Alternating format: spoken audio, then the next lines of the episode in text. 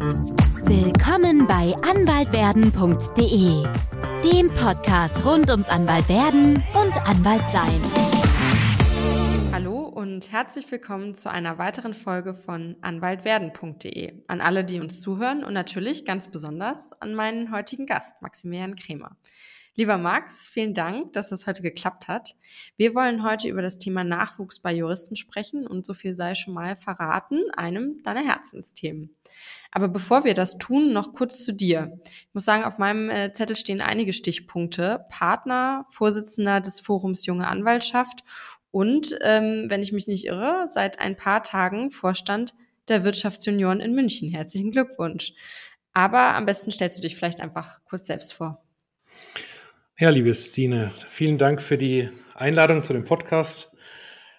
Gern sage ich erstmal ein paar Worte zu mir. Maximilian Krämer, ich bin Rechtsanwalt, Fachanwalt für Steuerrecht und zertifizierter Berater im Steuerstrafrecht bei der Kanzlei DNK Rechtsanwälte in München. Wir haben uns auf das Steuerrecht und auf das Steuerstrafrecht spezialisiert. Ich mache das jetzt seit ein paar Jahren. Ich habe 2018 mein zweites Staatsexamen gemacht und dann als Rechtsanwalt angefangen und jetzt seit zweieinhalb Jahren bin ich hier Partner bei DNK Rechtsanwälte. Wir sind hier zu viert als Rechtsanwälte, bisher leider noch ohne Frau. Ähm, das ist so der nächste Schritt, den wir nächstes Jahr angehen wollen. Wir sind hier zwei Partner, zwei Angestellte und haben eben noch weitere Angestellte hier in der Kanzlei, die uns da unterstützen. Und mache eben neben der, dem ganzen DNK-Thema ähm, wo ich einfach Steuerstrafrecht habe ich für mich entdeckt, ist einfach mein Gebiet und äh, macht mich einfach glücklich ähm, noch viele andere Sachen nebenbei, wo ich auch gerne meine Zeit und Energie ähm, einsetze, um da was zu bewegen. Und das hast du völlig richtig gesagt. Es dreht sich alles eigentlich so ein bisschen um das Thema Nachwuchs bei mir. Einmal, ob ich jetzt das Forum der Anwaltschaft nehme, wo es einfach um den Anwaltsnachwuchs geht, äh, der schon bei den Referendaren, Referendaren oder vielleicht auch bei den Studierenden schon anfängt, oder jetzt bei den Wirtschaftsjunioren, wo es um Unternehmer, selbstständige Führungskräfte geht, also alles um der nächsten Generation oder auch in der Generation, in der ich bin, dass man sich da gegenseitig hilft und gegenseitig supportet. Und ähm, das macht mir alles Spaß und deswegen nehme ich mir gern die Zeit für diese Sachen. Ja, sehr cool. Wir werden da sicherlich auch im weiteren Gespräch nochmal genauer drauf eingehen, auf deine einzelnen Positionen und was ihr da alles genau macht. Ähm, zur Vorbereitung auf unser heutiges Gespräch und vielleicht als Einstieg ins Thema Nachwuchs. Ich bin auf eine Schlagzeile gestoßen, die ähm, da lautet, die Anwaltschaft schrumpft und vergreist. Würdest du dem zustimmen? Ich würde mal mit der typischen Juristenantwort antworten, jein. und ja, also was ist das klassische, ähm, wenn man jetzt in Stereotypen wieder denkt, was ist der klassische Bild, wenn man hört, ein Anwalt kommt? Ähm, ist meistens ein Mann, also eine Frau kommt eher selten vor, eher so 60, Mitte 60, ähm, im Anzug, feinster Anzug. Ähm, rasiert natürlich, also Bart kommt da auch nicht vor, eher, eher kurze Haare. Äh, das ist ja so das, äh, was auch so, glaube ich, die letzten ja, Jahrzehnte auch so der Fall war. Wenn man sich die Anwaltschaft mal anguckt, wie sie denn wirklich ist, oder was ich auch in meinem, ob ich jetzt in der Kanzlei ist oder im Forum der Anwaltschaft, was man da so mitnimmt, ist die Anwaltschaft sehr viel äh, diverser und breiter aufgestellt, als es da wahrscheinlich im Bild äh, von der Gesellschaft so ein bisschen verankert ist. Und das finde ich eigentlich ganz schön, äh, wenn man sich auch anguckt, wie sich so hinentwickelt. Aktuell sind wir auch insbesondere bei den Großkanzleien, ein Großteil der Partner ist noch männlich äh, und eher im fortgeschrittenen Alter. Wenn man da mal hinguckt, was kommt denn so nach? Also was die nächste Generation, was unser Nachwuchs, da haben wir sehr viele Frauen. Es gibt sehr viel mehr Jurastudentinnen und auch sehr viel mehr Anwältinnen, die anfangen, als es Männer gibt. Das heißt, äh, die Quote ist äh, über 50 Prozent weiblich. Und ähm, da ist natürlich die Frage, gut, auf der einen Seite kommen sehr viel mehr Frauen nach, auf der anderen Seite ist das noch nicht so repräsentiert. Und das ist ja so ein Punkt, dass wir eben dahin kommen, äh, dass wir nicht so sagen Mann und Frau, sondern dass wir eben alles mit einbeziehen ähm, in die Sachen. Und ich glaube, da sind wir auf einem guten Weg. Und das ist ja auch eines der Themen, was wir im Forum der Anwaltschaft haben, dass wir da eben schauen, dass sagen, es geht nicht nur um eine Person oder eine Bevorzugung, warum können nicht einfach alle mitmachen? Das ist, sollte eigentlich so schwer sein. Ähm, zumindest sehe ich es bei uns hier auch was wir hier in der Kanzlei haben. Ähm, und das andere Thema ist, ähm, es werden immer weniger, muss ich sagen, leider ja. Ähm, wir haben es in den letzten fünf Jahren, hatte man einen Rückgang von knapp sieben Prozent an Zulassungen. Was heißt denn Zulassung? Wir haben in Deutschland irgendwo so um die 168.000 müssten es sein, zugelassene Anwältinnen und Anwälte. Und da spricht man dann immer wie viele davon sind denn dem Rechtsmarkt zugänglich? Also wie viele können dann in der Vollzeitstelle da wirklich beratend tätig sein, also sogenannte Vollzeitäquivalente? Und da spricht man so von um die 100.000. Also muss man alles abziehen, was zum Beispiel in Teilzeit ist, was Unternehmensjuristinnen und Juristen sind und so weiter. Elternzeit ist ja alles nicht im Rechtsmarkt zur Verfügung. Deswegen hat man so roundabout 100.000 äh, Anwälte und Anwälte, die zur Verfügung stehen. Und das ist ja, wenn man jetzt auf die Bevölkerungszahl Deutschland guckt, jetzt nicht so viel. Das stimmt. Und sie nimmt ab wie du äh, gesagt hast. Was denkst du denn, woran liegt das aus deiner Sicht, dass die Zahl immer kleiner wird? Sind, glaube ich, sind, glaube ich, mehrere Gründe, was man, was man da so hat.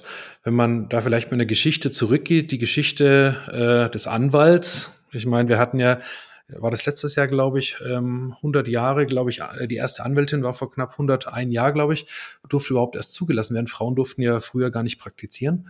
Ähm, war also der Mann und was war das? Alleine. Also der selbstständige Anwalt war eben das klassische Bild des Selbstständigen. Ähm, heute würde ich sagen, sind er die wenigsten noch alleine. Man schließt sich ja meistens zusammen, ob das in der Bürogemeinschaft ist, in einer kleinen Einheit oder einer größeren Einheit. Aber sozusagen von diesem ursprünglichen, was äh, denn der Anwalt mal war und jetzt mit der Vielfalt, wie denn die Anwaltschaft weitergeht, würde ich sagen, ist das ganz unterschiedlich und es hat sich ja auch verändert. So, was, was ist denn so das Selbstverständnis oder was machen denn, was machen denn viele? Ähm, und da meine ich, ist ganz relevant auch äh, die Ausbildung, also das Referendariat und auch das Studium. Ähm, ob das, ist ja immer so die Frage, ist das denn noch zeitgemäß? Ich meine, das, das Jurastudium ist ja eines, äh, war das nicht mit eines der drei Anfangsstudiengänge, die damals auch im Mittelalter an den Universitäten unterrichtet wurden, glaube ich, neben Medizin und, muss ich sagen, Theologie? Weiß gar nicht auswendig. Ähm, und wir haben eine sehr, ja, alte Ausbildung und das, das merkt man auch. Äh, für mich ist das Studium zum Beispiel für die, was von die Jurastudentinnen und Studenten dort lernen, wie verstehe ich einen Gesetzestext und wie gehe ich mit eben komplexen Fragen um, wo ich Antworten brauche, aber die Frage gar nicht weiß. Das sind so dieses mit, was macht das Jurastudium und dann das Referendariat ist für mich, sollte eigentlich der Praxisbezug sein, was bei den wenigsten aber der Fall ist, weil, ähm, Fun Fact, es werden nicht 90 Prozent aller Referendare und Referendaren Richter. Das ist ja das, worauf das Referendariat ausgerichtet ist, aber irgendwie wird das dann doch nicht so. klappt das nicht. Und ich meine, die haben ja auch ein Nachwuchsproblem. Das kann man ja, kann man ja auf jeden Fall so sagen. Aber würdest du denn sagen, dass das Referendariat anders ausgestaltet werden müsste, um besser zum Anwaltsberuf auch hinzuführen? Schreckt das die Leute ab, dann sich zulassen zu lassen als Anwalt? Ja, wenn man mal anguckt, die Zahlen der Absolventen des ersten Staatsexamens und die Absolventen des zweiten Staatsexamens eigentlich sollten die ja relativ ähnlich sein, wenn man sagt, wenn ich irgendwie eine Ausbildung mache, ich mache ja auch eigentlich sozusagen, ich mache den Sack dann zu und mache es komplett einmal. Ähm, haben wir ja nicht, die Zahlen sind komplett unterschiedlich, weil halt viele nach dem Erststaatsexamen sagen, warum soll ich mir ein Zweier eigentlich noch antun, weißt du was? Ich kann auch genug anderes machen. Als Unternehmensjurist oder Unternehmensjuristin brauche ich kein zweites Staatsexamen. Das kann ich mit dem ersten Staatsexamen, weil bin ich Diplomjurist oder Diplomjurist und kann das genauso machen und ähm, ist ja auch der, der Rechtsanwalt, die Rechtsanwalt ist ja auch so universal. Man sagt dann, man lernt ja viel und kann ja alles, alles eingesetzt werden. Ob es jetzt Geschäftsführer ist, ob es jetzt ähm, eben im Unternehmen ist, das sind ja, dieses klassische rechtsberatende Bereich ist da ja gar nicht dran. Böse Zungen sagen ja auch, deswegen ist es ein Verlegenheitsstudium, aber es ist ja in der Tat so, dass man am Ende echt viele Möglichkeiten hat. Und würdest du sagen, man sollte oder könnte im Referendariat was tun, damit sich doch mehr Leute noch für die Anwaltschaft entscheiden? Zum Beispiel ist es ja so, dass die Anwaltsstation am Ende kommt, was ja typischerweise die Tauchstation ist, äh, wenn ich das mal so untechnisch sagen kann. Also die Zeit, in der viele auch lernen, ein Großteil der Zeit. Also wir haben es hier in Bayern, sind es äh, die neun Monate und die neun Monate enden, ich glaube im Anfang neunter Monat, das ist bei mir auch schon ein bisschen her, aber Anfang neunter Monat müssten dann die Klausuren sein. So, was soll ich denn da machen? Soll ich dann zur Klausur gehen und danach wieder arbeiten? Das funktioniert ja nicht. Äh, das heißt, äh, wie du völlig recht gesagt hast, äh, Tauchstation ist auch die erste Frage mit so, ja, ich würde gerne bei Ihnen Referendariat machen. Wie lange muss ich denn da sein? Oder, Wie lange kann ich tauchen? Ja, genau. Und das ist, das ist so das, also für mich war das, das ist, das hatte ich jetzt auch in einem Artikel, den haben wir für den Katzenkönig, also so das Studenten-Studierendenmagazin, das DAV geschrieben fangt früher damit an, euch da umzuschauen. Also was ich immer gemacht habe, im Studium, im Referendariat, schaut euch Kanzleien an, schaut euch Rechtsgebiete an. Das finde ich ganz wichtig, dass man sagen kann, was mag ich oder viel wichtiger, was mag ich denn nicht und möchte es nicht machen.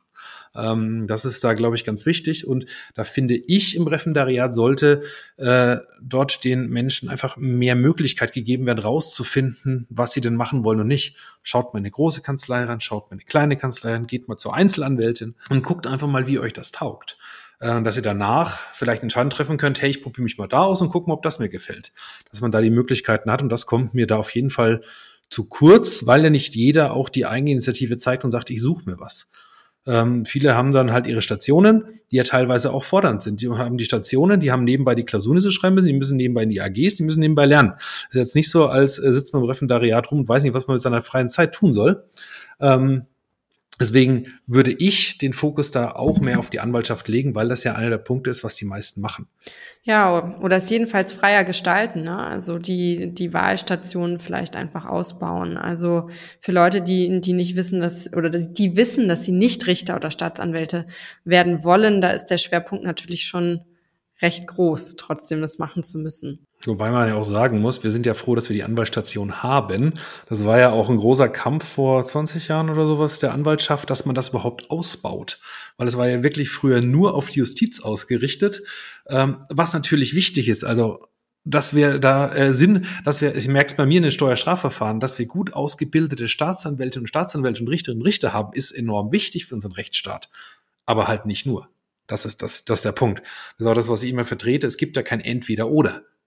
Wir brauchen beides. Ja, und wir brauchen eben die Möglichkeit, uns zu entscheiden. Ne? Ähm, was würdest du denn sagen? Also jetzt haben wir über diejenigen gesprochen, die vielleicht nach dem ersten Examen aufhören. Dann gibt es ja sicherlich auch die, die abbrechen während des Studiums, aber vielleicht gibt es auch die, die gar nicht das Studium beginnen, weil sie sich abschrecken lassen ähm, von, von dem Ruf, den das Jurastudium mittlerweile oder vielleicht auch schon länger, glaube ich, äh, hat, kann man sagen. Die schweren Examina, da werden ja doch einige Horror-Stories erzählt, die sich sicherlich auch zu Abiturienten rumsprechen. Denkst du, das ist ein Problem? Also im Grundsatz würde ich sagen, nein. Ähm, individuell mag das natürlich immer möglich sein, aber das wäre so, wie würde ich an die Sache rangehen, wenn ich sage, hey, interessiert mich. Also ich habe mich halt in der Schule, in der elften Klasse, hatte ich damals im, äh, also noch, also ich, ich war noch G9 hier in Bayern und habe mich, habe schon recht gehabt, habe gesagt, oh, dieses Rechtsthema einfach total geil. Und war so mein Punkt, ich würde gerne nach München gehen und dort Jura studieren. Ähm, und habe das dann halt auch durchgezogen. Ähm, aber das ist, glaube ich, für viele so diese, diese Unwissenheit, was kommt denn da überhaupt? Ich meine, die Menschen mittlerweile mit G8, die sind ja unter 18, wenn sie fertig sind mit der Schule.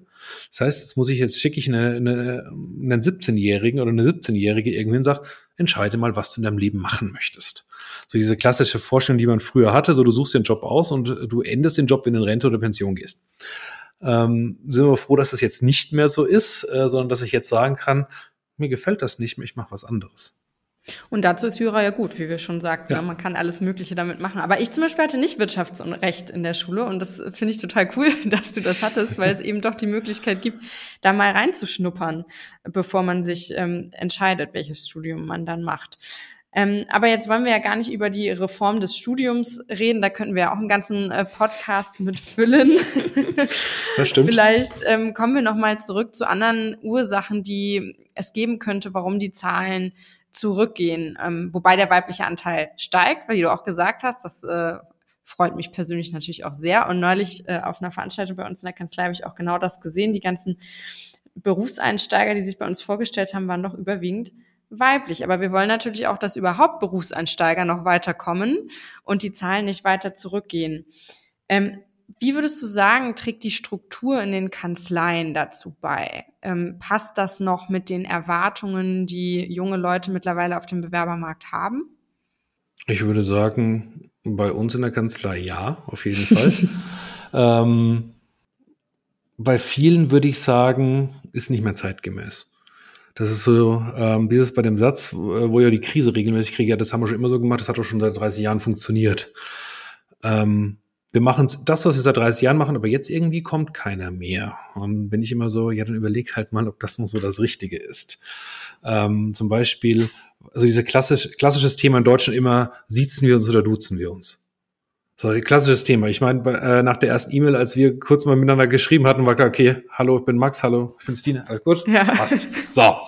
Ähm, Aber so ist es bei uns auch in der Kanzlei. Also wenn sich hier zum Beispiel bei uns ein Praktikant noch bewirbt und die ähm, schreiben das, ich meine, da geht er immer sehr geehrter Herr äh, Rechtsanwalt Krämer, könnte ich und hätten Sie und sonst was, wo ich sage, äh, wir duzen uns alle, hi, ich bin Max, alles gut, kriegen wir hin.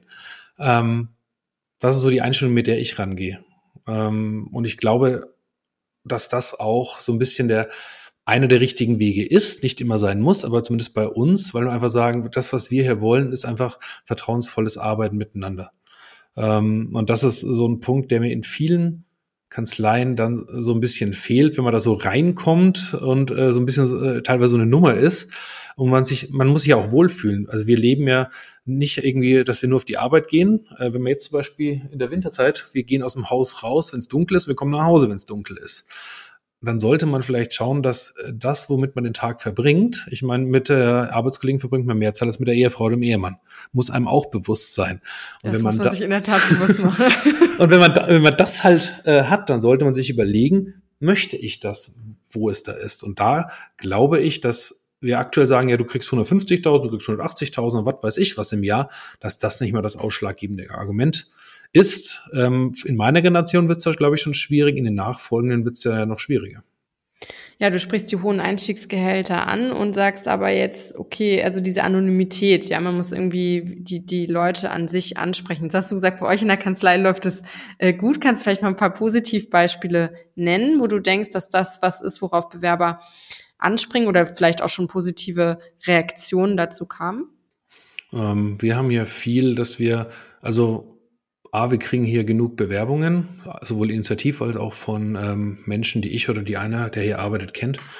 Ähm, und alle Anwälte, ähm, Klammer auf, leider noch keine Anwältin, aber das ist ja das Programm und das Projekt für 2024, ähm, sind, waren vorher im Referendariat hier.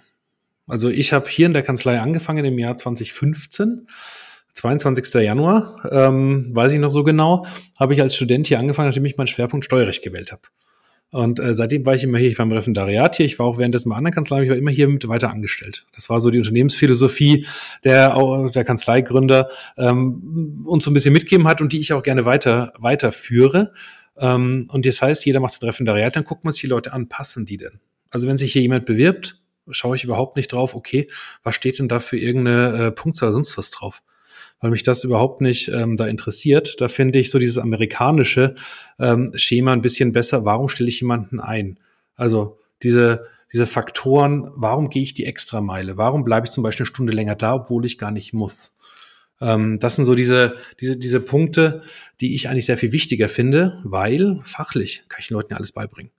Und das ist auch der Punkt, es muss, die müssen ins Team passen. Und das habe ich in einem meiner Führungskräfteseminare gelernt. Wenn ich einen neuen habe und vier im Team habe, dann bin ich nicht plötzlich fünf oder nicht vier plus eins, sondern dann habe ich eine komplett andere Zusammensetzung und einen total anderen Vibe. Und da muss man auch gucken. Da haben wir jetzt, wenn wir sagen, wir sind auch in Gesprächen gerade äh, wegen der Einstellung, ähm, habe ich einfach im Team angesprochen, auch die angestellten Anwälte, habe ich gesagt, wie seht ihr das? Was meint ihr denn?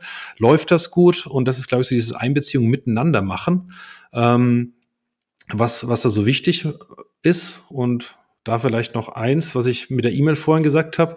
Das war einer unserer FOS-Praktikanten.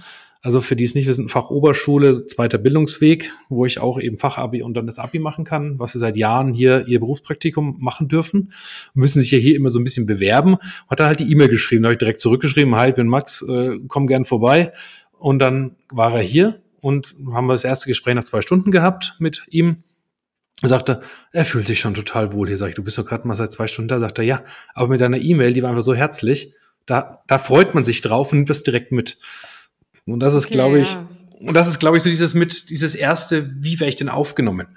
Bei ja, also der menschliche Kontakt vor genau. allem, oder? Also menschlicher ja. Kontakt ja. und sich ja. damit irgendwie mit dem Team identifizieren können und vielleicht auch höre ich so ein bisschen raus, so nicht so ganz das Hierarchische, dass man ja doch klassischerweise in, in manchen Kanzleien, die ältere Modelle verfolgen, ähm, noch hat. Und interessant fand ich das auch, dass viele bei euch Referendare waren. Ich weiß noch, als ich bei Kapellmann anfing, da haben mich alle gefragt, ja, und ähm, warst du dann auch schon als Praktikantin in einem Refi und ich glaube, ich war eine der einzigen, die vorher noch nie bei Kapellmann war. Aber das setzt sich eben dann doch fort und es zeigt, bestätigt genau das, was du sagst. Leute, die sich irgendwie schon im Praktikum oder auch Referendariat mal wohlfühlen irgendwo, die kommen dann eben auch gerne wieder zurück. Also langfristige Kontakte, so könnten wir es vielleicht äh, zusammenfassen, und menschliche Kontakte. Auf jeden Fall. Das ist, ich hatte da auch einen Bewerber mal, das fand ich ganz nett, der hat, hat, hat mir eine E-Mail geschrieben, er sagt, er ist in zwei Monaten mit seinem Referendariat fertig und er folgt mir schon länger auf Instagram, wo ich ein bisschen auch teile, so, was macht so ein Rechtsanwalt, wie sieht so mein Arbeitsalltag aus und so weiter. Und habe mir da so ein bisschen Namen der Steueranwalt zugelegt, was ich sowohl auf LinkedIn als auch auf Instagram mache. Und er sagte, ich verfolge das schon, ich finde das toll, was ihr macht.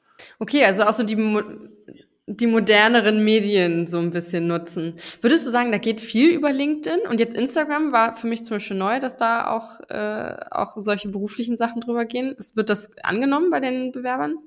Also bei ihm jetzt schon, aber auch bei anderen? Äh, es kommt darauf an, wofür man es ja macht. Also ich nutze hauptsächlich ähm, LinkedIn und Instagram, ähm, wo ich beides über die Kanzlei berichte und fachliche mache. Also ich habe das benutzt das beides nicht privat, sondern mache wirklich nur rein beruflichen Content drüber. Ähm, aber natürlich auch wo so ein bisschen die Sachen überschwappen, wie zum Beispiel jetzt Vorgänger Anwaltschaft. Das ist ja natürlich ehrenamtlich, aber natürlich auch mein Beruf. Wäre ich kein, wäre ich kein Anwalt, würde ich es nicht machen. Ne? Ähm, Klar. Und ähm, da glaube ich, funktioniert das ganz gut, weil man da nahbarer wird. Das ist so dieser, dieser Punkt, äh, das merke ich auch von bei uns in der Kanzlei. Ich kaufe ja keinen Anwalt, ich kaufe ja den Menschen, den ich dahinter mhm. habe. Und ich habe schon Mandantinnen bei mir sitzen gehabt, die haben gesagt, Herr Kremmer, Sie brauchen mich nicht überzeugen. Ich habe Ihr LinkedIn-Profil angeschaut, habe Ihre Beiträge durchgelesen. Ich finde, Sie sind der Richtige für den Fall. Da, da, da kommt dann sowas oder auch über ähm, LinkedIn mache ich ja viel, weil wir ja viel mit Steuerberatern zusammenarbeiten, ähm, wo einfach Steuerberater sich das anschauen und sagen, okay, der macht's richtig, der kann sein Zeug. Ähm, und das ist ja auch das, was ich zeigen möchte, dass wir halt auf hohem Niveau arbeiten und unser Zeug auch gut machen. Und dann kommt natürlich mal, okay, dann habe ich so einen Fall, hm, wer könnte denn das machen? Wer macht ein Steuerstrafrecht? Warte mal, da war doch irgendwer, das lese ich doch immer. Das ist ja so dieses, wie das funktioniert, entweder Mundpropaganda oder man liest es und sieht, okay, was, was funktioniert denn da so? Und das muss man sich halt aufbauen. Funktioniert nicht von heute auf morgen, aber sowohl, ich glaube, in der Akquise als auch bei ähm, Bewerbern oder potenziellen Bewerbern ähm, funktioniert das. Und ich würde jeder Kanzlei eigentlich raten, dass man sich so relativ einfach darstellen kann, auch Einblicke geben kann, zum Beispiel auch für die Teammitglieder die da arbeiten. Also äh, weg von der Visitenkarte hin zum digitalen Networking. ähm, jetzt hattest du vorhin auch gesagt, die Struktur hat sich so ein bisschen verändert. Ähm, früher war das oft der selbstständige Rechtsanwalt.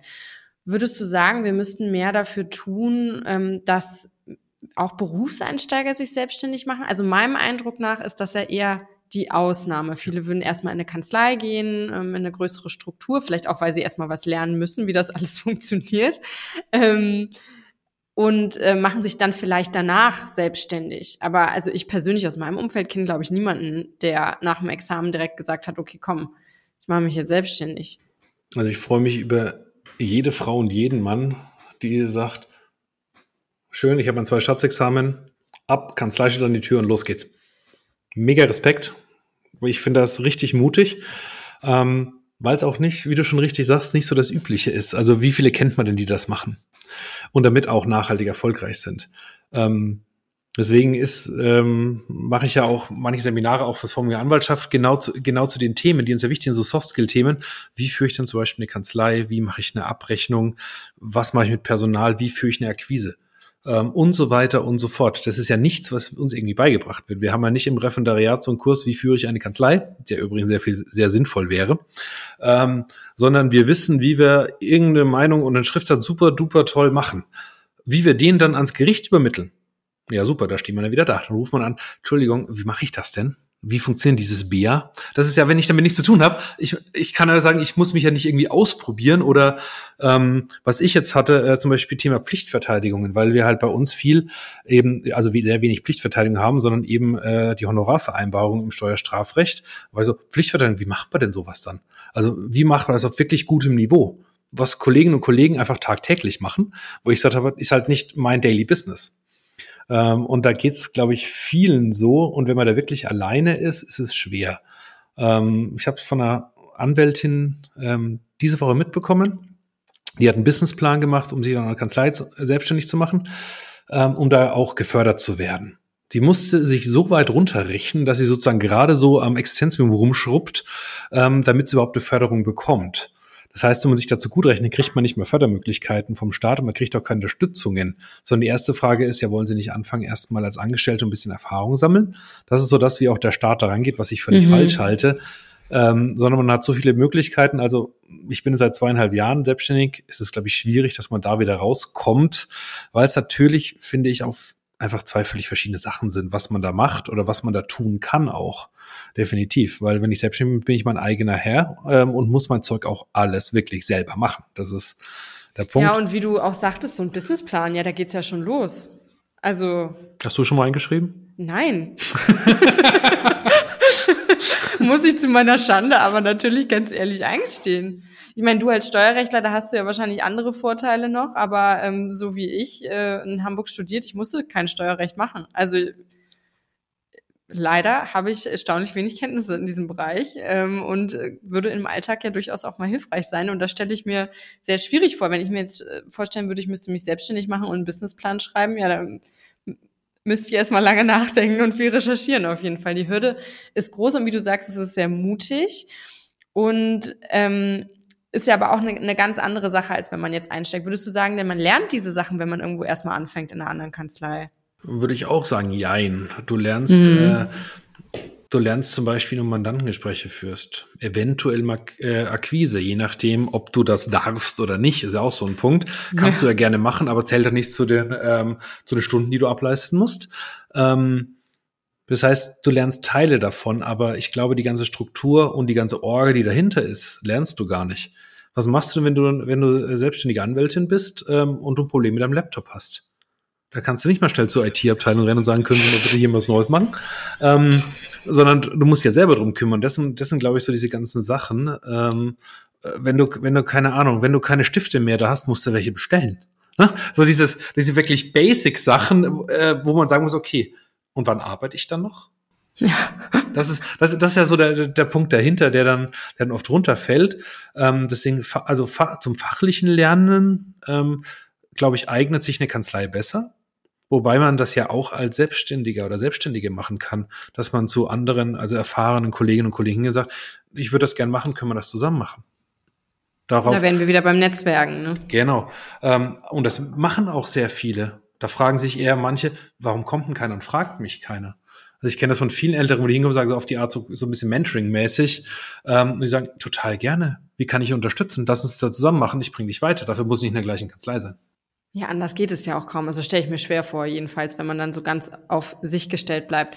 Okay, aber es könnte natürlich schon erklären, diese ganzen Hürden, warum äh, weniger Leute sich direkt nach dem Examen selbstständig machen und erstmal in den vermeintlich sichereren Hafen einer Kanzlei ähm, zusteuern. Ja, jetzt haben wir irgendwie ganz schön viel über die ganzen Probleme geredet und hin Kommen zu, zu einem Lösungen. lösungsorientierten Ansatz, ganz genau.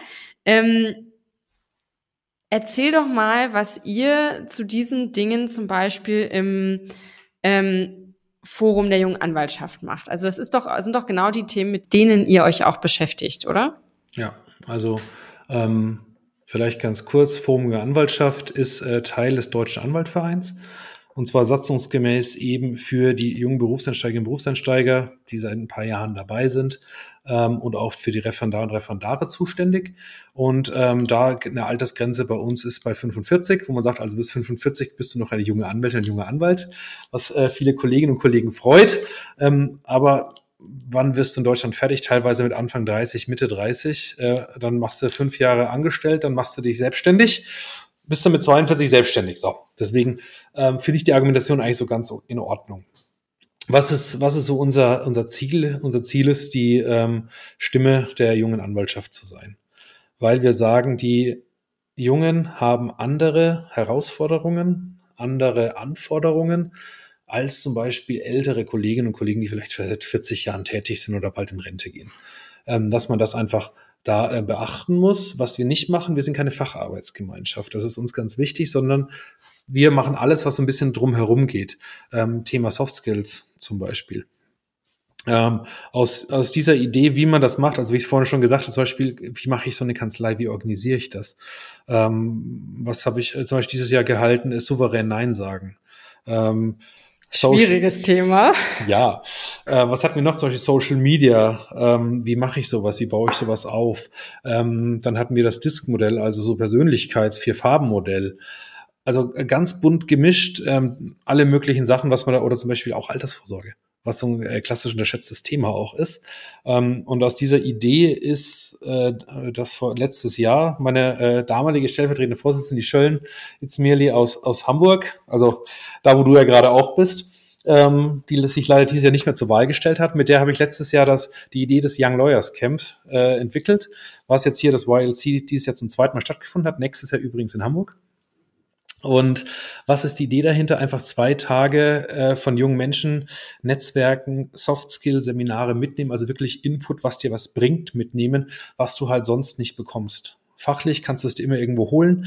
Ähm, wenn man sich so Soft-Skill-Seminare anguckt in der Wirtschaft, die kosten gern mal äh, vierstellig, ähm, was natürlich auch erstmal finanziert werden muss. Und da haben wir gesagt, nee, komm, zwei Tage mit Abendveranstaltungen, immer Pausen dazwischen, dass man netzwerken kann. Ähm, das war so das Wichtige für uns und da haben wir natürlich mehrere Veranstaltungen, äh, die das unterstützen. Zum Beispiel auch jetzt wieder im ähm, März nächsten Jahres äh, Get Started, also so ein Berufseinsteigerforum wirklich für die Berufseinsteigerinnen und Berufseinsteiger, ähm, dass wir da verschiedene Angebote eben für unsere junge Zielgruppe haben und wo ich äh, sagen kann, ich mache, ich bin seit zweieinhalb Jahren bin ich Vorsitzender, seit Mitte 21. Ähm, ich bin da mittlerweile echt richtig zufrieden, wie wir A, Sichtbarkeit bekommen, auch was tun können. Weil ich mache das nicht, weil ich sage, oh, ist ja alles so toll, sondern ich möchte was bewirken und ich möchte Menschen weiterbringen.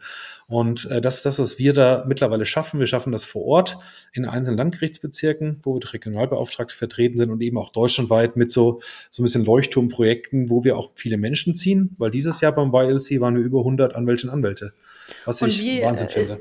Ja, das ist echt viel. Und wie ist da so die Zusammensetzung? Kann man das sagen? Sind das ähm, viele Selbstständige, die eben genau die, diese zusätzliche Beratung, hätte ich jetzt fast gesagt, oder diesen zusätzlichen Input brauchen? Oder sind es auch ganz normal viele junge Angestellte, Anwälte? Ich würde sagen, wir haben eine echt gute Mischung dabei. Ähm, das also würde ich schon sagen, sowohl bei uns im Geschäftsführenden Ausschuss, also im Endeffekt im Führungsgremium des Forums, ähm, sind wir, ich würde sagen, so Hälfte, Hälfte ähm, selbstständig angestellt. Wir haben zum Beispiel, jetzt sind es noch genau zwei, die auch Eltern sind, teilweise mit Kleinstkindern, die trotzdem sagen, ich würde gern weitermachen. Also Vereinbarkeit Familie und Beruf, was ja auch so ein wichtiges Thema ist. Ähm, schreiben wir ja auch äh, ganz hoch, wo wir zum Beispiel gesagt haben, wenn jemand im Ehrenamt ist und Familie und, und Kind hat, ja, dann nehmt es die halt einfach mit. Wie oft habe ich irgendwelche Vorstellungen, wo, wo ein Kind auf den Arm sage ich, und? Ist mir doch völlig egal. Ich habe auch Mandantentermine, wo jemand einfach sein Kind auf und sage ich, nehme das Kind doch einfach mit. Also sehe ich überhaupt nicht das Problem. Und nachdem mein Partner hier in der Kanzlei jetzt auch vor im September Papa geworden ist, so das erste Kanzleibaby, was wir hier haben, was ich auch mega cool finde, war auch so, wie können wir uns da gegenseitig unterstützen? Und das ist so diese, diese Richtung, wo ich eigentlich gerne hingehen äh, möchte. Äh, deswegen fand ich es auch gut, du sagst, okay, schön, dass wir das jetzt haben. Wie lösen wir es denn? Wie, wie können wir uns denn gegenseitig da unterstützen? Und ähm, da ist es für mich auch kein Widerspruch, so ob ich jetzt angestellt bin oder selbstständig bin, wir haben eine Schnittmenge an gleichen Problemen. Wir haben manche unterschiedliche, wir haben trotzdem eine Schnittmenge. Da unterstützen wir uns doch gegenseitig einfach bei der Schnittmenge. Ja, und das Netzwerken bleibt ja. Also für die, genau. die sich vielleicht überlegen, selbstständig zu werden, ist es ja auch interessant, das Gespräch zu suchen. Und ich habe rausgehört, also auf das andere komme ich gleich noch zurück, das vergesse ich nicht, weil das fand ich ganz interessant mit den Kindern.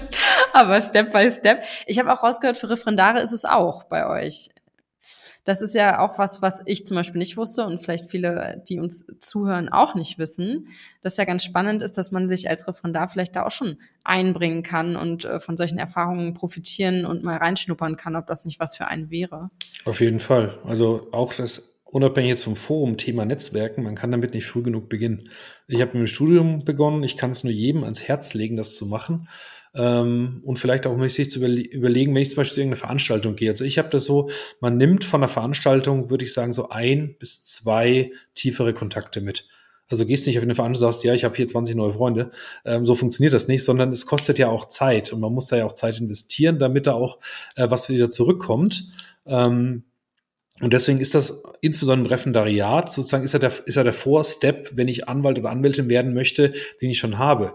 Ähm, und die herzliche Einladung von der Anwaltschaft ist für Referendare zum Beispiel kostenlos.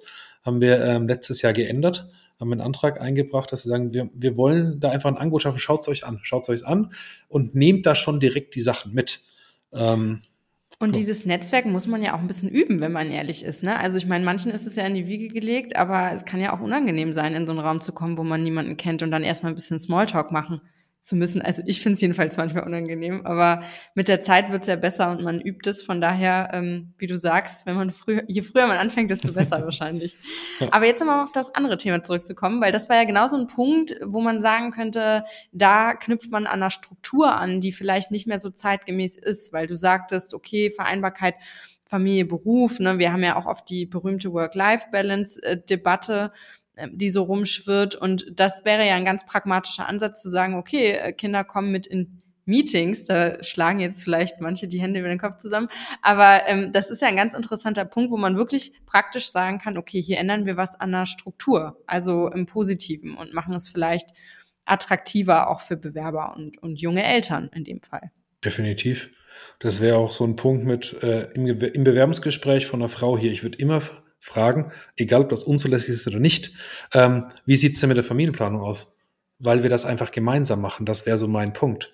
Ähm, wenn jemand ein Kind bekommt, finde ich es mega cool. Ist doch schön. Dann lass uns überlegen, wie können wir es machen? Was ist denn die Vorstellung? Möchtest du davor weniger arbeiten, danach länger? Möchtest du direkt zurückkommen? Möchtest du zum Beispiel Malte macht jetzt, äh, ist es nur noch, glaube eineinhalb bis zwei Tage in der Kanzlei, den Rest macht er halt Homeoffice, ähm, wo sonst hier keiner Homeoffice macht, weil es keiner möchte, weil jeder hier in die Kanzlei kommen möchte. Ähm, und das sind für mich solche Sachen, dass man das einfach da auch wieder zusammen macht, sich überlegt, wie können wir uns denn gegenseitig unterstützen, wenn man sich mal anguckt draußen, wie viele Eltern haben denn keinen Kita-Platz zum Beispiel. Das ist ja auch so ein Punkt. Ähm, in München gefühlt, A, äh, um irgendeinen Geburtenplatz zu kriegen, muss man das Kind äh, irgendwie ein Jahr vor der Geburt anmelden, was schwierig möglich ist. Und ein Kita-Platz ist ja genau das Gleiche, ähm, wenn man sich das anguckt. Und da ist ja die Frage, wie kann denn der Arbeitgeber dabei unterstützen und als Kanzlei sagen, wie kann ich meine äh, Mitarbeiter unabhängig von äh, Frau oder Mann unterstützen, wenn die zum Beispiel Nachwuchs haben? Was kann ich denn da machen? Ähm, und das finde ich eigentlich einen ganz wichtigen Punkt und das meine ich, gibt auch immer mehr ähm, für, für Bewerberinnen und für Bewerber, dass die auf sowas schauen. Da wird ja immer ja, nur dieser, dieser Obstkorb oder sonst was gesagt, den ich schon nicht mehr hören Der berühmte kann. Obstkorb. Ja, ja. Aber, aber wie viele Unternehmen haben zum Beispiel so, so, so Thema Kita oder, oder Kindergarten im Unternehmen? Das können, das können Kanzleien ab einer gewissen Größe auch machen. Oder nimm ein Haus mit ein paar Kanzleien, das machst du einfach zusammen. Und sagst du, super, wenn ihr wollt, könnt ihr das gerne machen. Elternzeit zum Beispiel kann ich auch sagen, ich nehme mir äh, nur drei Tage und arbeite zwei Tage. Ich kann das ja reduzieren und kann das ja variabel alles anpassen. Ähm, da muss aber jeder auch mitspielen. Und wenn ich da als Frau dann schon dastehen muss, sagen muss, oh Gott, hoffentlich merkt keiner, dass ich irgendwie schwanger bin und sonst was, ähm, wird die Frau zurückkommen? Ich glaube nicht, die wird sich nach was anderes suchen. Ähm, jemand, der das auch wertschätzt. Ähm, und das ist, vielleicht ist es so ein bisschen meine jugendliche Leichtsinnigkeit, die da aus mir spricht, aber so, ich meine, ich mache es jetzt auch hier seit zweieinhalb Jahren und bei uns wäre das völlig, äh, würde es genauso laufen. Und das, äh, das Einzige, womit ich auch glücklich werden würde, wenn ich auf die Arbeit komme. Alles andere wäre nicht meins, muss ich ehrlich ja, sagen. Ja, aber Stichwort Jugendliche Leichtsinn, weil wir, man redet natürlich nicht über Alter, aber du hast selber verraten, dass du seit, dass du 2018 ähm, Examen gemacht hast, deswegen kann man sich ja ungefähr ausrechnen, dass du vielleicht nicht im typischen Partneralter bist. Ähm, würdest du sagen, das gibt dir einen Vorteil in diesem ganzen Thema oder wie nutzt du das vielleicht auch für dich oder die Kanzlei in dem Fall? Ich würde sagen beides. Wir sind die Kanzlei ist eine relativ junge Kanzlei. Ähm, Malte, also mein Partner, ich muss es überlegen, ich glaube 38. Ähm, ich werde ihn nachher nochmal fragen, ich glaube 38 müsste das sein. ähm, das heißt, die älteste Person ist er. Ähm, das heißt, wir haben, wir haben keine über 40 bei uns in der Kanzlei. Ähm, wenn ich natürlich in den, in den Runden auch mit anderen Kanzleien bin und mal irgendwelche Partnerrunden und so weiter hat, bin ich natürlich immer der Jüngste. Ich war ähm, bis jetzt zur, zur Wiederwahl äh, im beim Formung Anwaltschaft der jüngste im, äh, im äh, gesamten äh, geschäftsführenden Ausschuss. Ähm, und ich, also ich bin das gewohnt, dass ich da bei vielen Sachen jüngst bin, weil ich halt einfach auch viele Ideen habe und da viel vorangehen möchte und auch viel ausprobiere. Und das kommt, glaube ich, auch ganz gut an. Und ähm, das ist so ein, so ein gegenseitiger, was ich, was ich sehr positiv gesehen habe, ähm, dass es auch ein Austausch auf Augenhöhe ist. Also nicht so auf die Art, so ich bin der, der Ältere oder die Ältere und bin was Besseres, sondern das merke ich überhaupt nicht, was ja auch wieder viel immer so mit Stereotypen arbeiten möchte, ähm, sondern dass man da, jeder kann halt Sachen gut und viele Sachen schlechter. Aber dann konzentriere ich halt auf die, die ich gut kann und gebe die weiter und tausche mich halt da aus. Und ähm, das ist so das, was ich gemerkt habe. Ähm, und das finde ich halt spannend, weil ich halt viel auch mit Social Media mache, wo ich auch den anderen sage, probiert's doch einfach mal aus. Such dir halt irgendeine junge Anwältin und Anwalt, der da Bock drauf hat und gib dem Verantwortung. Mach's doch einfach mal. Und das ist, ist da eigentlich ganz schön, aber ich hole mir von den älteren Kollegen Kollegen da auch gerne Tipps. Sag ich, okay, ich habe jetzt hier eine Auszubildende. Du, sag mal, wie mache ich denn das? Äh, die und die Sache hatte ich. Was würdest du mir empfehlen? weil ich halt keine Erfahrung dran habe. Und da bin ich ja. froh, dass ich darauf zurückgreifen kann und da einfach mal fragen kann. Und Jetzt haben wir über 2024 äh, gesprochen und wir haben jetzt auch bald äh, neue, obwohl wenn die Folge rauskommt, ist vielleicht schon das neue Jahr, aber man kann bestimmt trotzdem noch über Vorsätze reden. Du hast äh, gesagt, ihr nehmt euch vor, eine Frau, die Frauenquote überhaupt einzuführen, Nein, ja. nicht die Quote, aber den Frauenanteil bei euch ähm, zu erhöhen. Gibt es sonst noch Sachen, die ihr euch als Kanzlei so zu dem Thema vorgenommen habt, wo ihr irgendwie sagt, okay, das sind irgendwie noch so Sachen, die wir vielleicht verbessern können oder die wir gesehen haben, was Bewerbern wichtig ist? Ich glaube, wir sind da schon auf einem relativ guten Weg. Ähm, für Ideen, was man verändern und verbessern könnte. Ähm, wir können mal gerne hier ein paar ähm, Büros weitergehen, dann kannst du nachfragen, dann werden sie sagen, ja, ja, der mit seinen Ideen immer. ähm, Habe hab, hab ich genug, wo ich aber auch alle immer mit ein, sage ich, wir können doch das und das und das machen. Äh, wir haben zum Beispiel das Thema das Kanzleisoftware, wir wollen digitaler werden. Wir haben endlich diesen ganzen äh, Aktenberg, die wir an Altakten äh, im Keller hatten, so weiter, haben wir alles digitalisiert ähm, und dann entsprechend äh, vernichtet. Ähm, und das war jetzt der letzte ähm, Umzugskarton, die wir noch da hatten. Da sind wir ganz happy und wollen jetzt eben noch mal einen Schritt weitergehen und wirklich sagen, wir wollen eine komplett digitale Kanzleisoftware, äh, browserbasiert, dass man nur darüber arbeitet. Ähm, das ist so der nächste Schritt für uns. Und ähm, ja, wie, wie gesagt, wir sind halt nur vier Männer aktuell. Und ähm, das, was ich so äh, solche vertrete und was meine Meinung ist, spiegelt sich halt nicht so hundertprozentig in der Kanzlei wieder. Das finde ich auch ein bisschen doof, muss ich sagen.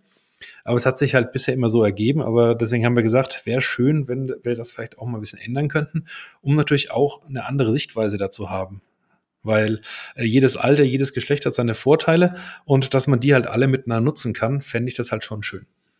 Das äh, kann ich gut verstehen. Die verschiedenen Perspektiven sind immer wichtig. Und wo du die Digitalisierung angesprochen hast, noch ein letztes Thema ähm, fällt mir nämlich ein, dass ja ganz viele immer mehr im Homeoffice sein wollen. Also ich meine, seit Corona sowieso, aber eben auch um diese Flexibilität zu haben, zum Beispiel äh, Vereinbarkeit mit Familie oder die haben lange Wege. Ich meine, du wohnst in München, da ist es doch auch so, dass Leute irgendwie sich im Stadtzentrum kaum was leisten können und dann vielleicht weiter draußen wohnen und, und dann lieber von zu Hause arbeiten. Du sagst, bei euch kommen alle gerne in die Kanzlei. Ich gehe auch viel lieber ins Büro, weil ich das Gefühl habe, ich kann da besser arbeiten und sonst äh, vereinsame ich zu Hause. Aber würdest du sagen, dass das trotzdem ist, was Kanzleien, äh, etwas ist, was Kanzleien anbieten müssen in der heutigen Zeit und dass es trotzdem auch funktionieren kann, dieses, was du auch angesprochen hast, Identifikation mit dem Team, ähm, dieser persönliche Kontakt? Würde ich, also dass man es anbieten sollte als Option, definitiv. Ähm, vor allem auch für die Nachgeneration immer so Generation Y, Z und was weiß ich was, was da noch alles kommt. Ich weiß ja gar nicht, wo die einzelnen konkreten Unterschiede manchmal sind. Bin auch immer verwirrt. Ähm, das, das ist halt so die, die Sicht, ähm, was möchte ich erreichen? Ähm, und da gab's, fand ich ganz spannend, da gab's diese eine TikTokerin, die ja gesagt hat, mit so äh, wie 30 Tage Urlaub, wie kann man das schaffen? 40 Stunden die Woche, wann soll ich denn da noch Freizeit haben und Freunde treffen? Ähm, so, dass man die Sichtweisen ja auch versteht. Nur weil man selber irgendwie das gewohnt ist oder so macht, heißt ja nicht, dass alle anderen Menschen das so machen. Ähm, und da muss man halt drauf gucken, was die Menschen auch benötigen. Ähm, der eine sagt, boah, nee, ich habe hier irgendwie so eine Einzimmerputze, ich möchte da gar nicht sein. Der andere sagt, äh, bleib mir jetzt in München, ich wohne hier an irgendeinem See, ich brauche eineinhalb Stunden in die Kanzlei, ich habe ein wunderschönes Haus.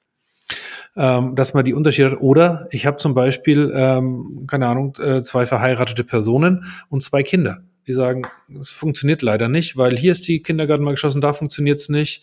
Äh, Frau will arbeiten oder Mann will arbeiten, ist ja völlig egal in welche Richtung, ähm, dass man da einfach sagt, okay, das kannst du dann auch machen. Ähm, wir haben bei uns die schönste Geschichte zu Homeoffice kennen, das ist bei uns während Corona passiert. Dann haben wir am Ende ähm, Stöckchen gezogen. Also wer den kürzesten hat, musste ins äh, Homeoffice, weil keiner wollte wo diese, diese ganzen Beschränkungen rauskommen, wo hieß es nur ja. noch irgendwie so und so viel Personen im Büro haben, alle gesagt, ja, also ich würde im Büro bleiben. Ja, das funktioniert aber so nicht. da sind ein bisschen viele. Also dieses klassische Stöckchen in der Hand und jeder darf mal dran ziehen.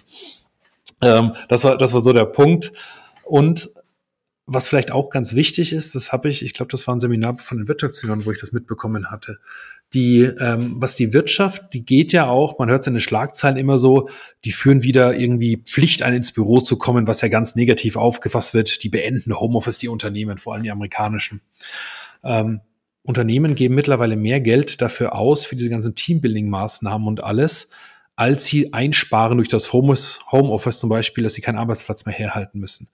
Weil natürlich, also ich merke das, wenn ich, ähm, wenn man mit jemandem fünf Tage nur zum Beispiel über Teams oder über Video zu tun hat oder maximal das Telefon, ist natürlich ein anderer Kontakt, als wenn man die Person dreimal die Woche zum Beispiel persönlich sieht. Auch so in Zusammenarbeit oder auch im Vertrauen im Unternehmen ist es natürlich ganz wichtig.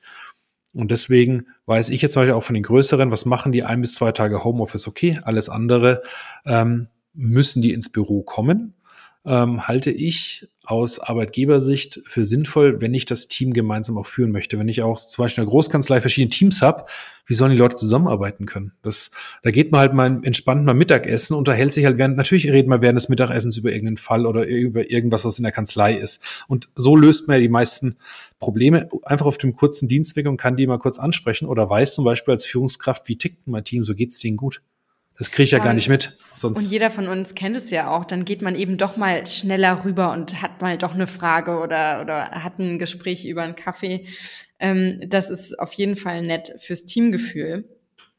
Und jetzt haben wir viel gehört, was die Probleme sind, aber wir haben auch viele Lösungsansätze und Ideen, was ich persönlich total schön finde. Und äh, für die, die uns zuhören und Bewerber sind oder bald Bewerber sein werden, sind es ja eigentlich erstmal auch gute Nachrichten, dass nicht so viele Mitbewerber auf dem Markt sind. Trotzdem hoffen wir natürlich, dass die Zahlen wieder langsam aber sicher nach oben geht gehen. Und ähm, ich habe da jetzt so rausgehört, Themen wie Flexibilität, dass man auf sein Gegenüber eingeht, dass man einen persönlichen Kontakt herstellt und einfach auch ein bisschen mit der Zeit geht, äh, Digitalisierung und weniger Hierarchien. Das wären jetzt so die, die Punkte, die ich mal so ganz äh, salopp zusammenfassen würde.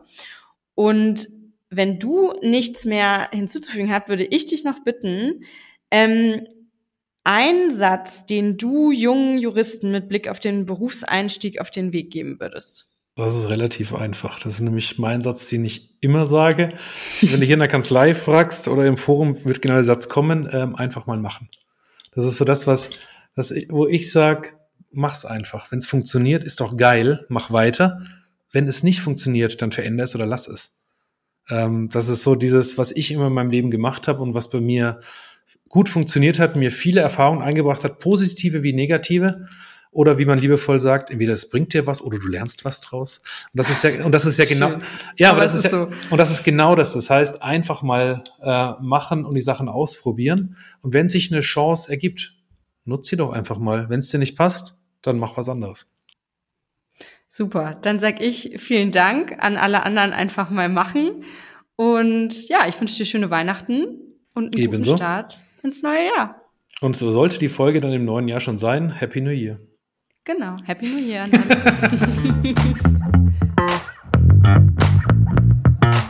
das war's für heute. Mehr gibt es unter anwaltwerden.de.